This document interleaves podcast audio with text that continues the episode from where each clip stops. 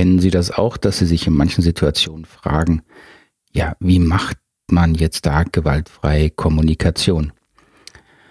Wenn das auch manchmal in Ihrem Kopf rumschwebt, dann ist die heutige Episode das Richtige für Sie. Hallo, herzlich willkommen hier beim Podcast Gewaltfreie Kommunikation. Ich bin Markus Fischer und äh, habe mir wieder was hoffentlich Interessantes für Sie ausgedacht.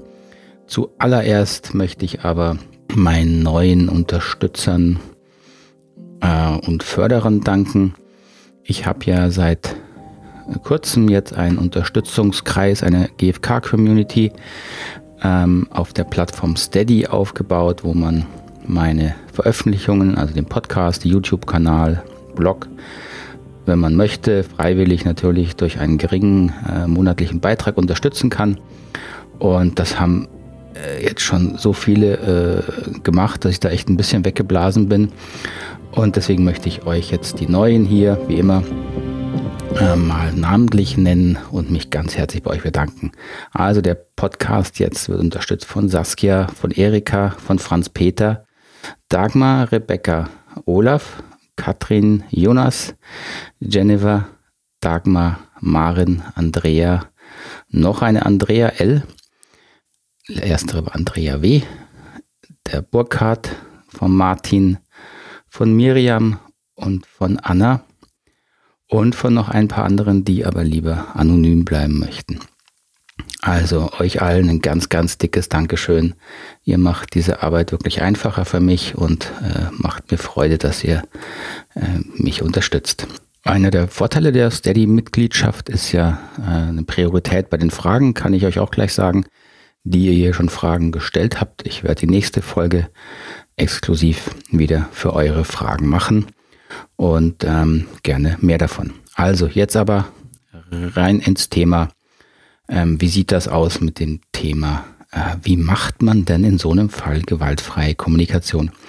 Die Frage ähm, gehört mit zu den häufigsten, die ich so höre.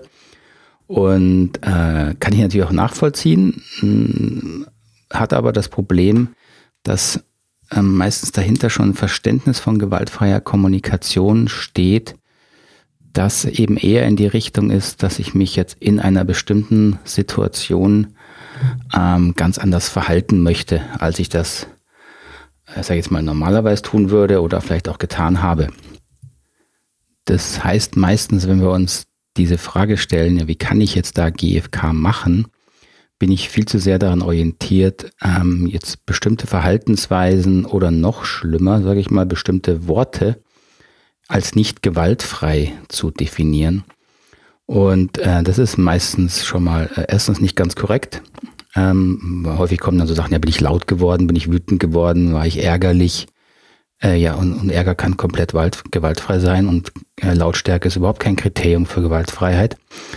Ähm, und zum anderen ist das eben der falsche Ansatz aus meiner Sicht, dass wir ähm, Verhaltensweisen ähm, definieren. Wir müssen an der Haltung arbeiten und die Haltung reflektieren. Und deswegen ähm, schlage ich eher vor, statt sich die Frage zu stellen, ähm, wie mache ich jetzt der GFK, ist zu reflektieren, welche Prinzipien ich eigentlich unterstützen will, leben will und so gut wie möglich ähm, in meinem Alltag, in meiner natürlich auch Kommunikation ähm, äh, einbringen will. Und in, im Buch, das ich gerade schreibe, habe ich das mal versucht, auf drei, im Moment sind es drei wesentliche Prinzipien ähm, herunterzubrechen und die so als Grundprinzipien ähm, dessen zu verwenden, was ich die neue gewaltfreie Kommunikation nenne. Und die möchte ich Ihnen hier einfach mal kurz vorstellen. Ähm, die drei Grundprinzipien, die ich äh, als Leitschnur verwenden würde für die Reflexion und auch für die Frage, bin ich gewaltfreier oder mache ich gewaltfreie Kommunikation? Das sind Freiheit, Eigenverantwortung und Entwicklung. So, Freiheit, Eigenverantwortung und Entwicklung kann man eben nicht auf bestimmte Verhaltensweisen runterbrechen, aber sie sind sinnvolle Kriterien, nach denen ich meine Verhaltensweisen, meine Kommunikation, meine Beziehungen, meine Art und Weise zu arbeiten, vielleicht auch als Führungskraft analysieren kann, untersuchen kann, reflektieren kann und schauen kann, okay, was kann ich jetzt daran verbessern? Das erste Grundprinzip, das ich wieder in den Fokus rücken möchte, ist die Freiheit. Ähm, ob der Mensch frei ist, ist natürlich eine Frage, die die Menschheit seit mehreren Jahrhunderten, wahrscheinlich Jahrtausenden beschäftigt. Ähm, und endgültig entschieden äh, ist sie aus meiner Sicht noch äh, gar nicht. Jetzt mal auf der Ebene von Freiheit der Entscheidung, Willensfreiheit, Entscheidungsfreiheit, Gedankenfreiheit, kann man ja mal sehr grob äh, gesprochen sagen, da gibt es eine wissenschaftliche Sicht drauf, die tendieren teilweise eher zu der Meinung, ne, das Gehirn funktioniert halt nach naturwissenschaftlichen äh, Grundgesetzen. Das, in Gesetzen ist keine Freiheit, äh, das heißt, das ist eine Determinierung. Ähm, und wenn man das Gehirn gut genug untersuchen würde, dann könnte man quasi alles vorhersagen, damit ist die Freiheit dahin. Ähm, die philosophische Richtung ähm, betrachtet das Ganze eher so, dass sie sagt, naja, also ihr, liebes Wissenschaft, ihr lieben Wissenschaftler, wenn ihr also sagt, ihr seid, ihr seid nicht frei, wie sollen wir euch dann ernst nehmen? Ähm, dass ihr die Untersuchungsergebnisse eurer Wissenschaft so macht, dass das Ergebnis offen ist. Also da muss eine Freiheit drin sein, das ist auch falsch zu sein. Ihr müsst ja Entscheidungen treffen, wie sollen wir das ernst nehmen? Jetzt mal ein bisschen flapsig formuliert. Also Philosophen nehmen diese wissenschaftliche ähm, äh, diese wissenschaftliche Bestimmung weniger ernst aus meiner Sicht. Aber natürlich muss man da auch ähm, kritisch hingucken.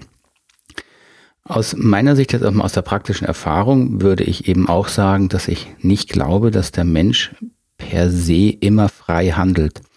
Also das ist schon mal ganz schlicht nicht der Fall und das werden Sie sicher auch bestätigen und alle bestätigen können, die jemals sich entschieden haben, das Rauchen aufzuhören oder ein paar Pfund abzunehmen äh, oder andere ähm, schlechte Gewohnheiten loszuwerden oder jeden Morgen joggen zu gehen.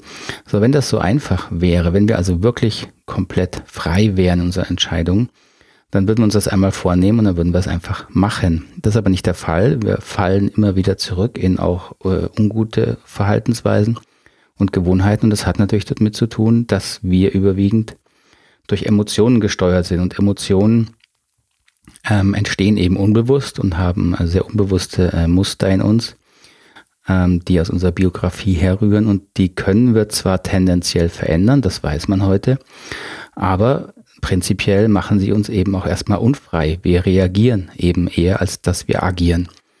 Also, da bin ich also auch so ein bisschen in der Mittelzone zwischen der rein naturwissenschaftlichen Unfreiheit und der philosophischen großen Freiheit. Ich würde eher sagen, wir Menschen können freier werden, wenn wir uns dazu entscheiden, zum Beispiel an diesen emotionalen Grundmustern zu arbeiten. Jetzt für die gewaltfreie Kommunikation ähm, finde ich es wichtig, dass wir eben uns selbst und äh, auch unsere Umwelt überprüfen, macht es uns freier, was wir jetzt tun, oder macht es uns unfreier? Agiere ich alte Verhaltensweisen oder bin ich bereit, äh, meine alten Verhaltensweisen zu überdenken? Und das gilt natürlich auch für die meiner Umwelt, meiner Mitmenschen. Mache ich die darauf aufmerksam, dass sie gerade in ihrer Unfreiheit sind und gehe ich das Risiko ein, ihnen zu sagen, hey, das könntest du auch anders sehen? Also erweitere ich da die Freiheit oder schränke ich sie gleich ein?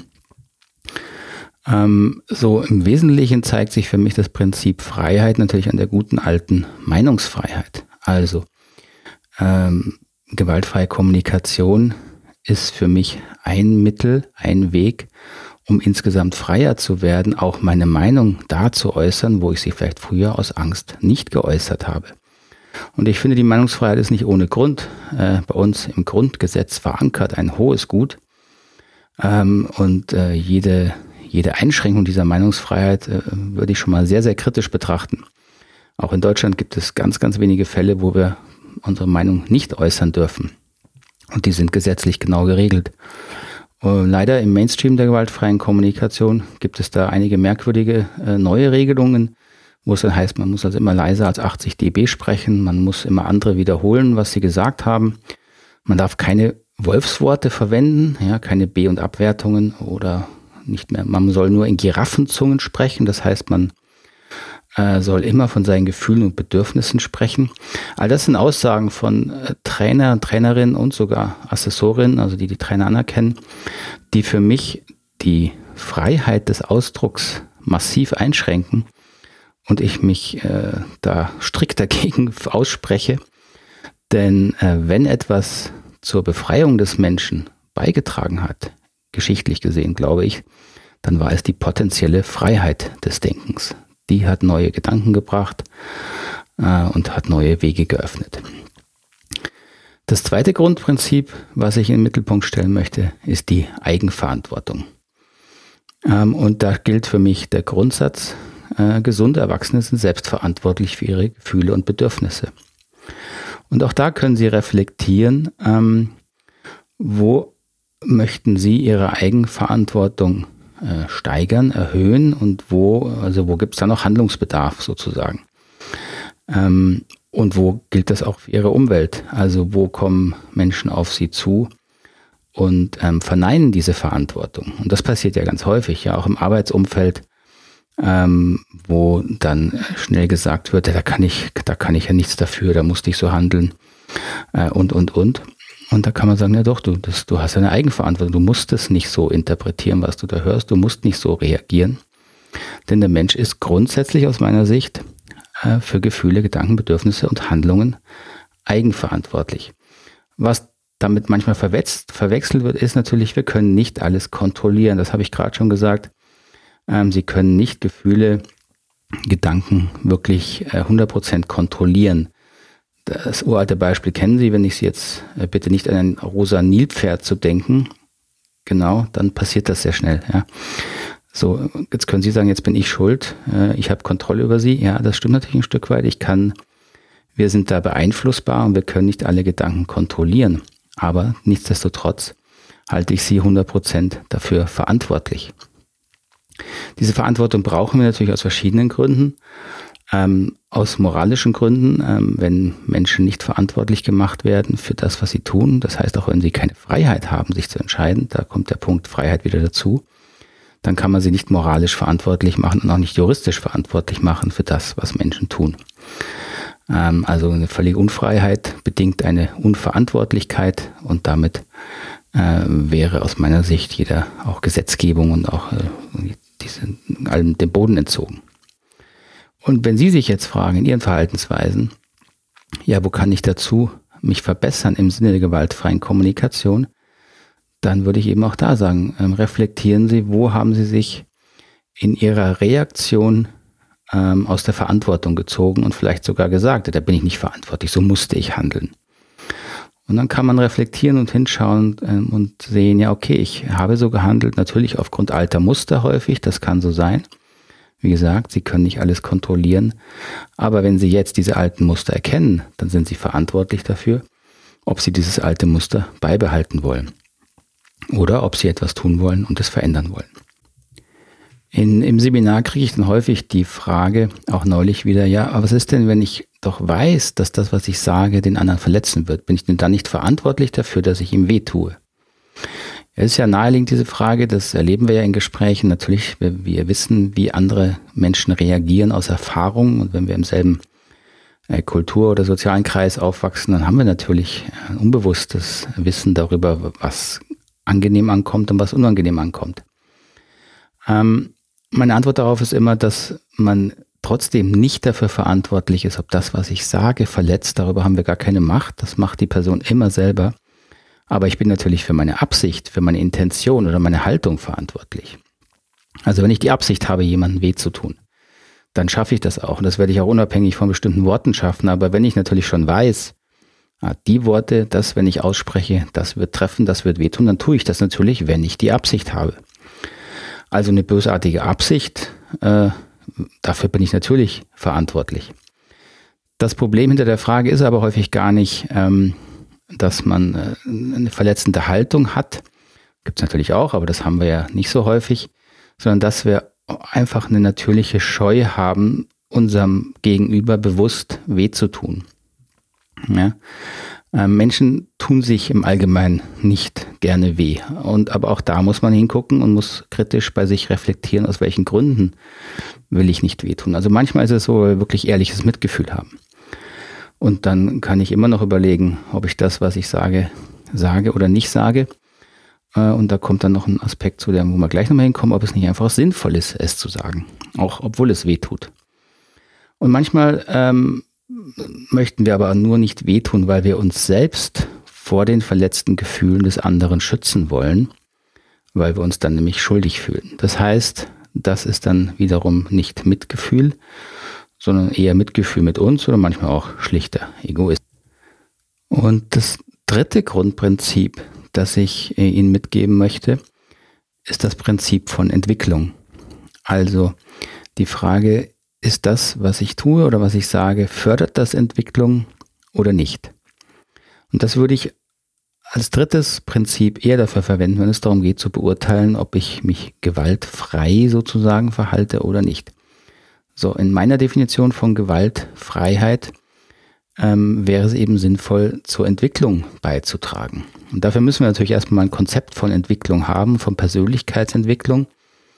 Ähm, und das einfachste Konzept, was ich hier auch immer wieder verwende, da kann man, das kann man erstmal auf drei Stufen sozusagen runter äh, kondensieren, dass wir alle uns in unserer Persönlichkeit von egozentrisch, wo es nur um uns geht, wenn wir auf die Welt kommen, zu einer konformistischen Persönlichkeit entwickeln. Da gucken wir dann nach den Regeln, da lernen wir die Regeln äh, im Kindesalter äh, und zu einer ähm, rationalen Person, die dann diese ähm, persönliche, diese Regeln wieder reflektieren kann, ähm, die Welt auch nach empirischen und logischen Kriterien untersucht so, wenn wir diese drei, das sind wirklich die drei einfachsten, das kann man natürlich noch differenzieren, einfach mal ähm, als Entwicklungsstufen, die aufeinander folgen, annehmen und auch sehen, dass Erwachsene je nach Schwerpunkt immer noch in diesen Entwicklungsstufen sind, ähm, dann kann man eben gucken, ja, ähm, fördere ich mich in meiner Entwicklung, wenn ich zum Beispiel ehrlicher bin, ähm, wenn ich dann ähm, aus Angst etwas nicht sage, weil ich einer Gruppe zugehören möchte, also eher konformistisch veranlagt bin,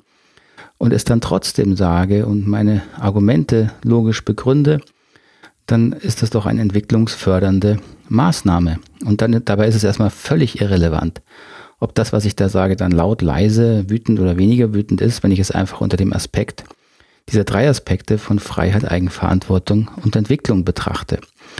Und aus meiner Sicht, ähm, wenn wir tendenziell dabei sind, diese Aspekte wichtiger zu nehmen, also Freiheit zu fördern, Eigenverantwortung zu fördern und Entwicklung zu fördern in uns und in anderen, dann würde ich das als Gewaltfreiheit machen, gewaltfrei kommunizieren betrachten äh, und eben nicht an den Worten festmachen. So, das ist für mich sehr, sehr wichtig, dass es eher um Prinzipien geht, um Haltungsfragen und nicht darum, was oder wie sie etwas sagen.